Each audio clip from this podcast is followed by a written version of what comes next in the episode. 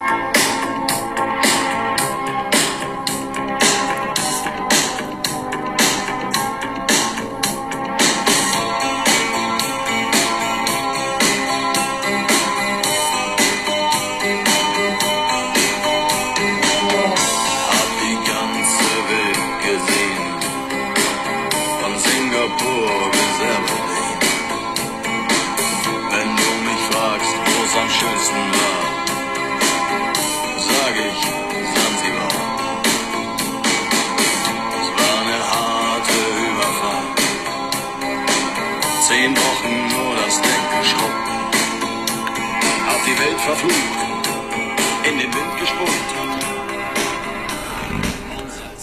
今天咱们这一期的一言既出，聊的是两个字抽签。这期我们的节目啊，就叫聊的是抽签的故事。为什么想聊到抽签呢？因为今天是星期二啊，昨天深夜啊，这个咱们说欧冠的，就是淘汰赛的这个对阵啊，抽签上演了一个好像我们就是非常少见的这么一个故事。是吧？虽然以前我们关于抽签听过各种各样的段子啊，但这次这个确实发生发生在你眼前。有些没没怎么昨天了解过的朋友啊，那我们今天稍微花点时间给大家普及一下昨天晚上发生了什么。然后我们今天可以聊聊这个抽签的故事啊。其实每个人抽签这两个字呢，我待会儿聊开了，大家就会发现，其实每个人的人生啊，这个到处经常会出现各种各样的抽签的故事。我甚至觉得这个可以聊两期都没有任何的问题啊。首先，咱们介绍一下昨晚欧冠的这个意思啊。昨晚欧冠的十六强十六强的这个抽签仪式，在瑞士的欧冠欧足联总部，先是出来一个抽签的对阵图，我们大家都有些看热闹不嫌事儿大的朋友都觉得很兴奋啊。哎，这个我们都看到这个的就是大巴黎和这个曼联抽到了一起，哎呀，这梅西和 C 罗啊。两个一个去了曼联，一个去了大巴黎，没想到在欧冠里这么快就见面啊！这场比赛简直是流量刷爆了啊，话题到时候两回合比赛，想想看有多少话题，太多了啊！结果呢，就没过多久，不到两个小时，消息说因为出现了一些失误，所以这个欧冠要重新抽签。那么第二次抽签的结果呢，肯定没这么巧合，他们俩就没抽到一起了。我给大家解释一下啊。到底是出了什么问题？就这次的欧冠的抽签呢？很多朋友可能都知道出了问题，什么问题呢？我大概看了一下相关的介绍，给大家介绍一下啊。首先是规则，我我首先是这样的，就是八个球队，八个小组的头名球队是种子球队，因为在预选在小组赛里面，八个小组的第一名球队是种子队，另外八个队是非种子队。然后抽签有两个原则，就是同协会球队、同组球队回避，对不对？就在这一轮里面呢，到后来可能就无所谓了，什么呃什么同一协会了，都是英超了什么的。但这组这一轮里面是同一协会的球队是回避的，然后同一组球队也是回避的，就两个原则：八个球队种子队，八个非种子。然后呢，这个问题就来了啊，就说先是欧足联秘书长要抽依次抽出这个非种子球队。根据回避原则确定备选球队后，然后给那个抽签嘉宾，昨天是阿尔沙文嘛，这个球这个咱们都很熟悉，阿尔沙文，然后他把这个对阵球队抽出来，但关键是抽的这规则很简单，过程中呢出现了两次乌龙，你知道吧？首先可能软件什么都出问题了，关键是什么呢？就是说第二组我没记错的话，第二组对阵球队的时候，先是抽出来了非非种子队，对吧？哎。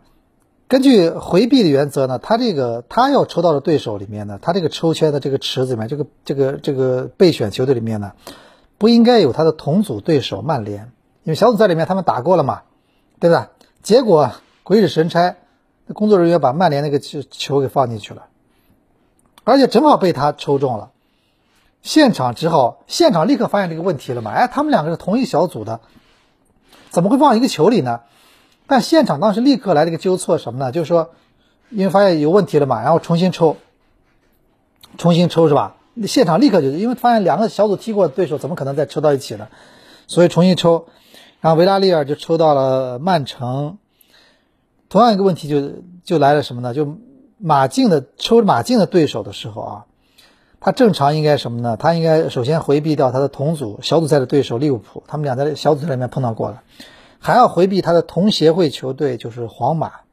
结果呢，又又出错了啊，又出错了。然后呢，这个这个就是这时候本来应该是，哎，对，曼联其实，对吧？其实曼联呢，这时候还是应该就去就去怎么说呢？就参与这个抽签嘛啊！但是那个主持人呢，以为曼联已经被抽出来了。所以呢，又出现问题了啊！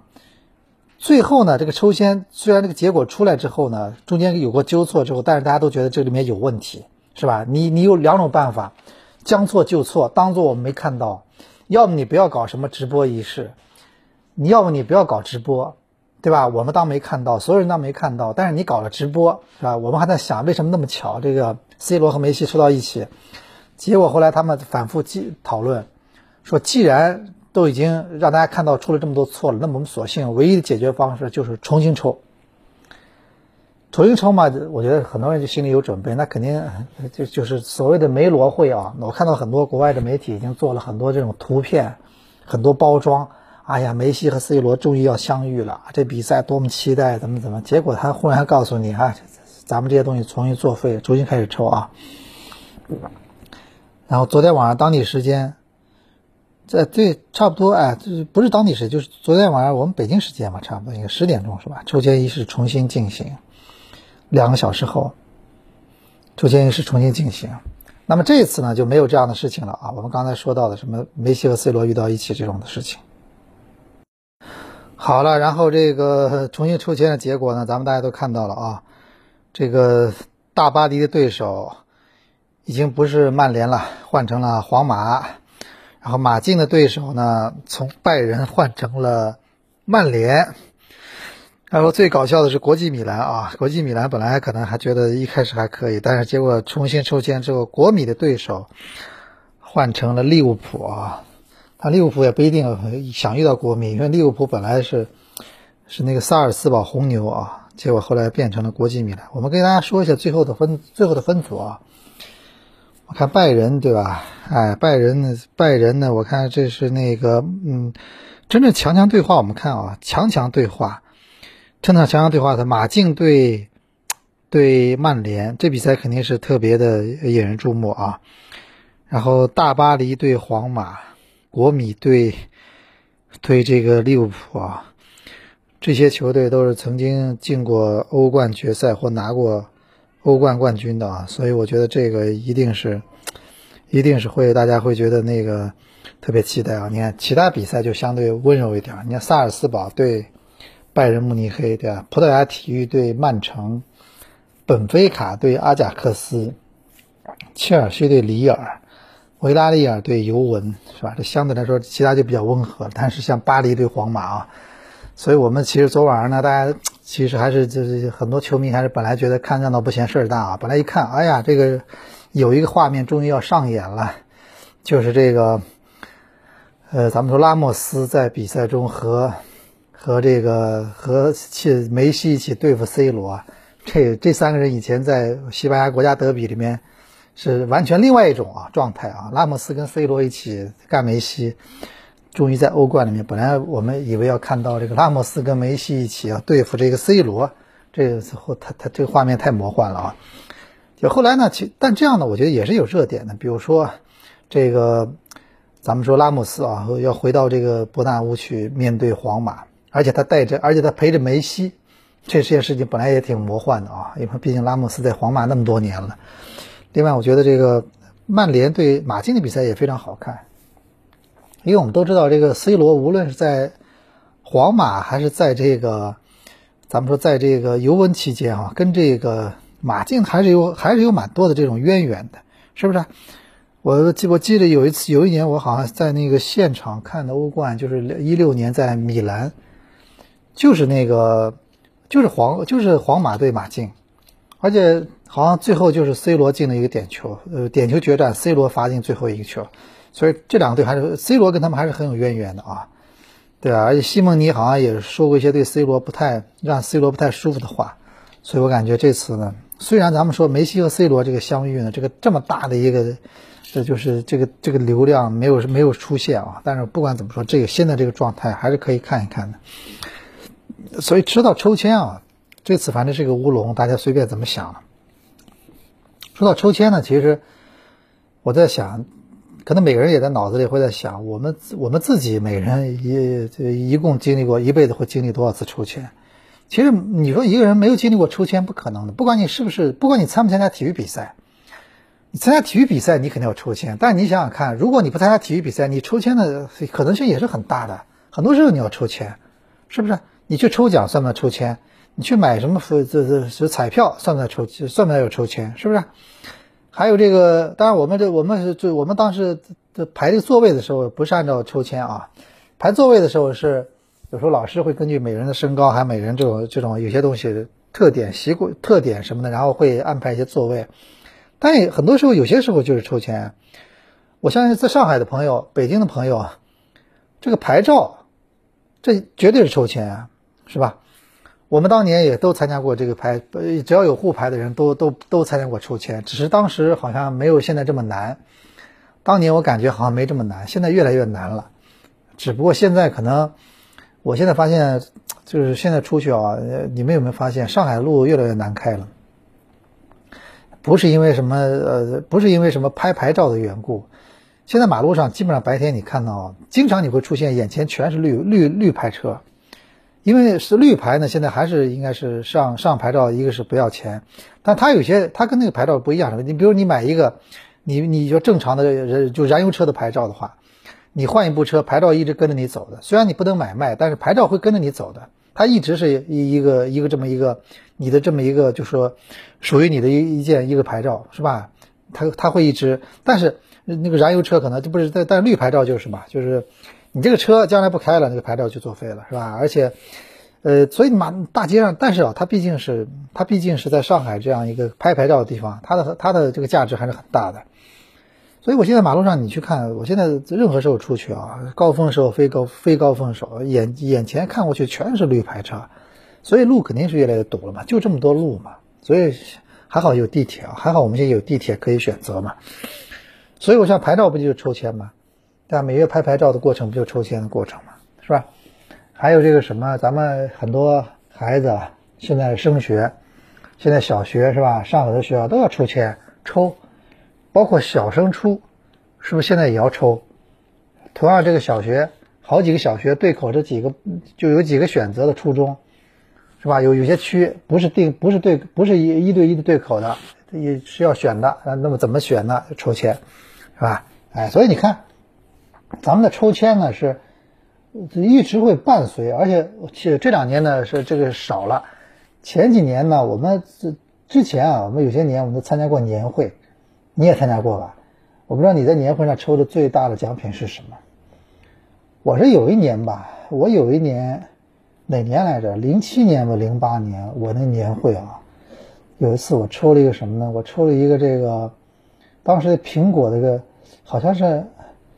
I iTouch 吧 iPod，我的名字都想不起来，就是那个像很像金属质感的，背面都是那种什么呢？背面都是像不锈钢的光泽那种，比就是比半个手机大那样的。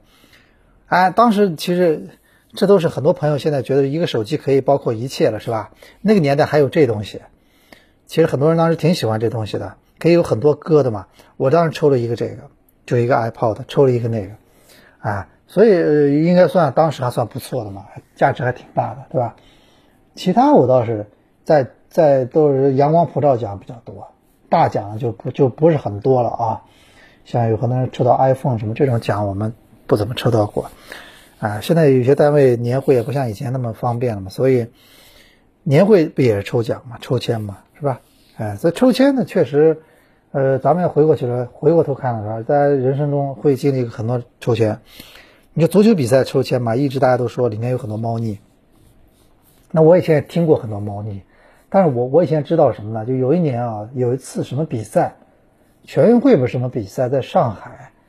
那后来就是有点有点正好巧合了，后来怎么办？就抽签。我记得是在什么五角场旁边一个宾馆，我们当时去围观那个抽签，我们也我们也特意去看了，用扑克牌抽签，因为事事情来的很突然嘛，所以用扑克牌抽签，对吧？这有点像当时那现场，有点像打打那种什么香港那种电影的感觉了，就是扑克牌抽签，是吧？后来我们都很正规，我们用球。后来国际足坛统一的就是用这个球，但球呢，以前有人告诉我说怎么做这个做这个猫腻啊球，就是你看不出来的，你你旁人看电视什么都觉得没有区没没有什么分别，但是他们会把这个球事先放到冰箱里，哎，最常见的套路嘛，就是先把这个球放到冰箱里。对不对？他，摸的时候一摸到这个球，温度比别的明显要低，你旁旁人是看不出来的嘛？他他有他有这感觉。好了，那我就那那我就说这这个就就是我我想我想抽的东西是吧？啊，所以抽签啊，这个足球比赛里面这个抽签呢，其实呢，呃，但现在很多时候抽签呢都是，咱们说啊，这个还还是会有的，还是会有什么呢？就是说这个电视转播还有很多监督啊。是吧？所以可能不会像我们有些人想的那么，就那么会容易或者怎么样，是吧？那你说，你说体育比赛里面，咱们这么说啊，体育比赛里面那个抽签，真的是贯穿始终，从从所有的比赛开始到最后的世界杯了什么的，是吧？我们现在是欧冠的抽签啊，大家注意看，回头到了明明年，所有的参加世界杯的球队全部产生之后，世界杯分组抽签。这个我觉得也是很过瘾的事情啊！看看哪哪些球队，哪些哪些豪门球队会抽到一个组，会出现什么一个死亡之组，对吧？啊，这个其实而且而且抽签还有一个什么？咱们说一个，还有一个挺有意思的事儿在什么呢？就是你每次抽签完了啊，你去看那个相关的报道，他这个你你要把抽签刚结束的时候相关的报道。跟最后的这个比赛呈现出的状况对比着拿出来看的话，这有时候觉得还是挺挺搞笑的事情，是吧？中国队有时候抽签出来之后，大家都说啊，这个是一个非非常好的一个签，上上签，是吧？但是后来很多时候发现，哦，这个上上签好像差点都都没出现，是吧？我印象最深就是那个什么，就是零二年，就是二零零二年咱们韩日世界杯。哎呀，那次我们印象太深了，就是我们当时呢，这个分组抽签，咱们抽出来那个一个组的有巴西，有这个土耳其，还有哥斯达黎加，还有中国队。你你看当时的报道啊，一片乐观，就觉得哎，首先因为巴西队呢，觉得大家都觉得挺强啊，但是总觉得比欧洲球队要好一点。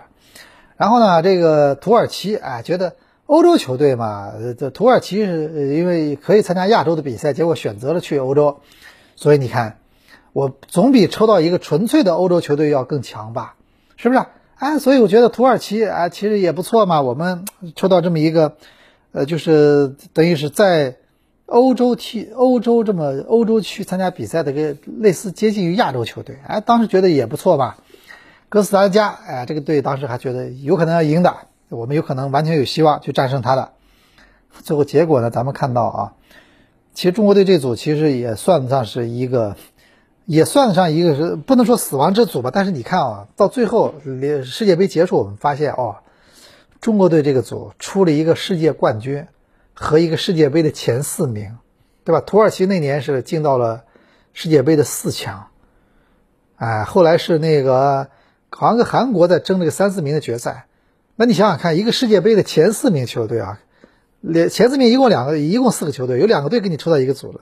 你后来一证明，哦，这个组哪是什么什么上上签，这个这不能不能再叫死亡之组的死亡之组了，是吧？当时我们还一开始还以为，所以很多事情啊，我跟你说，很多事情呢，其实，呃，就是你咱们有时候很多人有个习惯，就是老把别人当年说的话翻出来啊，觉得哎，你看当年你打脸了吧？我觉得打脸这件事情呢。就是我们每个人在那个时，就是你要知道，他只是在那个时候，他相信了他认为对的东西。你你你说我说的对不对？我觉得就是充其量只是他在那个时候，他相信了自己认为对的东西，对吧？那那你不能，你比如当时确实我们分析所有东西的依据就是那那些球队以前的成绩，那觉得可能还觉得这个小组说不定还有点希望。但是你不能说，你时间不能穿越嘛？你不能说啊，最后结果证明了。所以我觉得有时候咱们不能不能说，有时候很多人查网上老说打脸，哎，你看当年你说这个事儿了，是不是打脸了？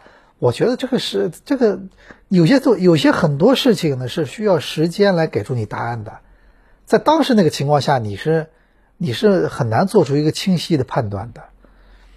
你比如说，我前两天看到孙继海接受采访，孙继海前两天好像去重庆了，我看有人在采访他，问他说：“你们当年那届国足是不是黄金时代？”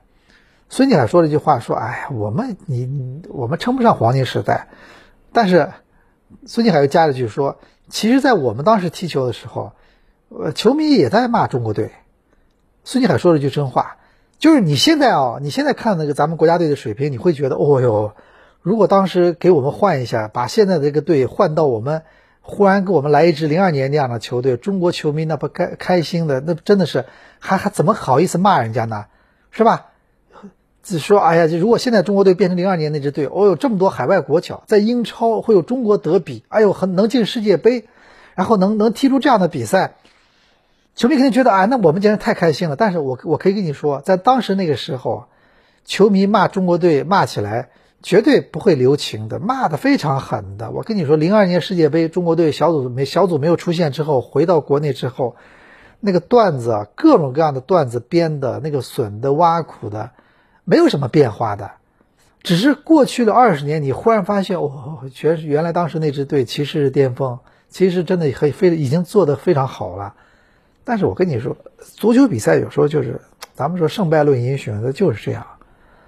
哎，而且我们经常在讨论一个问题，我跟很多球员在讨论，就是这个冠军到底，冠军到底能有能有多久的这个，他他能有他能让让你啊，他能给。就是他能让你有有一个能能给你起到多久的这个雨伞的作用，他能给你挡风遮雨，能挡多久？我们得出的结论可能就三四个月。哪怕你这个球队是一个欧冠的冠军球队，你在新赛季的开始，你光光五轮之后，或者你输给宿敌了，或者你连输输连输了几支球队，成绩很差的话，球迷可能一样会媒体或者一样会骂你教练，骂你队员。这个一个冠军是不是说啊？一个冠军可以帮你管个十年，管个七八年，你就可以是啥事随便混了？我觉得足球比赛说说到底啊，足球比赛真是这样。就我我们一直觉得，我们是很多人说足球比赛好像是有点就觉得有点残酷，有点功利。但是你想想看，这也是足球比赛最公平的地方。你说是不是？如果足球比赛啊不是靠踢一场球来决定谁能拿冠军的话，那我觉得这个运动项目可能就不一定公平了，是吧？它不是通过一场比赛，而是通过你们的国际排名，通过你们，通过你们的综合其他各种因素，最后我给你评一个冠军。只要是评选出来的，那这冠军那肯定不像踢出来那么公平嘛。踢出来我觉得它很公平，我不管你以前怎么样，你以前我输你还是你赢我，或者怎么怎么样，我不管。但只要在，只要。对吧？在这场比赛里，我赢下了你，我就是把这个奖杯拿走的人。所以我觉得啊，这足球比赛确实这点来说呢，它其实还是还是比较公平的。你要说抽签啊，我呢有段往事，我也给大家讲一下。刚才我不是讲到这个咱们零二年韩日世界杯了嘛？我们分到日本，呃，分到这个就是咱们说韩巴西这个组啊。但是那次呢十强赛，我们都知道咱们中国队呢抽签呢，就是十强赛的时候分组抽签还是不错的。我们这个张吉龙还是长袖善舞，但是很多球迷可能现在都时间过了很久了，都想不起来到底他做的最大的贡献在哪里。那我现在可以给你们稍微讲一下当时是怎么个回事啊？我可以给你们讲一下怎么回事。我我记得当时情况是这样的啊，就是因为呃呃，咱们说十强赛那年还是十强赛，不是不是十二强赛，所以我跟你们说清楚啊。在十强赛的时代呢，你这个在十强赛之前的比赛，呃，有时候被淘汰呢，是有时候是有有些意外情况的。你比如说，我们说这个，呃，我们说当时啊，我我跟你这么说，就是咱们零四年其实那届国家队还是比较强的，就阿里汉那届国家队，我们亚洲杯进了决赛，但是我们没有进到十强赛，为什么你知道吧？因为当时咱们的这个就是四十所谓的四十强赛吧，就现在这个四十强赛比赛啊。当时的赛制是小组第一名才能进入到十强赛，这就意味着，其实，在小组里面你是不能有任何的失误的。当咱们当时零四年那届，咱们中国队同组的谁呢？就是有这个什么，有这个，就是这个，我我记忆中啊，零四年那年有是谁呢？有这个科威特，还有什么香呃中国香港是吧？还有好像菲律宾类似这种球队。但是你要知道什么呢？就是那届呢，就中国和科威特两个队就说，呃，谁要掉链子的话，可能谁就进就进不了十强赛，因为每个组只有一个名额。所以当时你知道吧？我们在广州的时候有一次跟阿里汉聊的时候，他其实说的很清楚。他当时提醒我们说，说你们不要看那个对手，他说这比赛其实特别难打，因为他就是第一名才能出现，所以你不能有任何的失误。他不像他，他跟我们说，他他跟我们说说，如果你这个队进到十强赛之后，他说是小组里面，哎，对，两个队各十个各那个各那个五个队啊，然后前两名可以直接出线，也就是说百分之将近四十的概率你可以直接进世界杯，然后第三名还可以打附加赛，只有两个队会被直接淘汰，所以概率学概率学上来说，它是远远大于这个对手当然实力强，但是它远远其实概率是大于这个小组赛的。所以你看，你所以你们看啊，欧洲区很多比赛就这么残酷。欧洲区为什么葡萄牙什么会被挤到这个附加赛去？因为欧洲区的赛制就是小组第一直接出线，你小组第二就打附加赛，甚至有可能小组第二都都都成绩不好的第二可能都不能参加附加赛了。所以你知道，就说，所以我我就说欧洲区呢，为什么说这个比赛这次会那个出现这个情况，就因为它的原因，小组第一出线制。而那届中国队正好遇到了这个情况，我们客场输给科威特了。这场非常要命的，我们主场赢了他，但是客场输给他，还有之前还有一场平局什么的，我忘了那场比赛，所以导致了我们，导致了我们最后一场球必须要跟，跟那个是香港，然后必须要大比分，要要跟他拼那个净胜球去，是吧？最后出现了事故嘛，后来没有出现，所以我就跟你说嘛，就是说很简单的个道理，就是说，呃，咱们说当时啊，我们我们那届是那届是是是十强赛，现在是十二强赛。所以你你你我你们也看到了吧？咱们这届中国队进十二强进十二强赛是以小组第二身份的，上届应该高洪波上次带队也是以小组第二身份，所以你们明白了吧？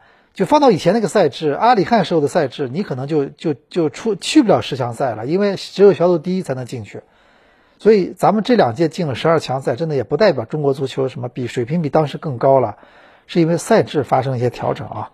我们说回到那届十强赛，我其实知道什么呢？就本来呢，本来当当时呢，就是咱们亚足联自己确定了一个，就是这个分档的这个原则，对吧？就这个分档的原则呢，这个分档的原则里面，这个阿联酋是个种子队，阿联酋是种子队，然后中国队呢，就是，呃，中国队有可能是中国队呢，就是我我我查了一下，就是当时的分档原则。哎，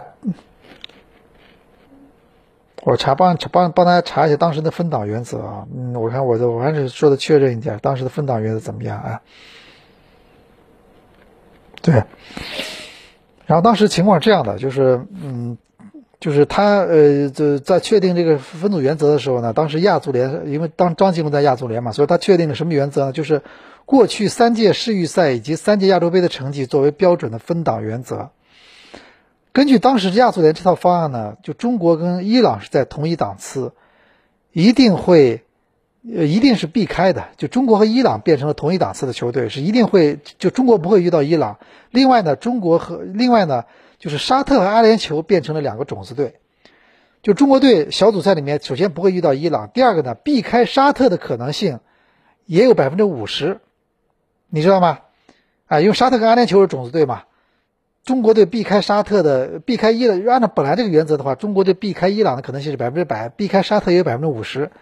但是呢，我记着那次是在泰国曼谷拉蒂逊酒店，那个酒店我们当时都住过，我们之前打那个泰王杯是我们在那酒店住过。然后那天就在那儿抽签，抽签前一天呢，这个布拉特忽然从呃从欧洲跑飞过来了，是吧？可参加亚足联的会议，他呢就可能可能有些国家比如找他做工作了。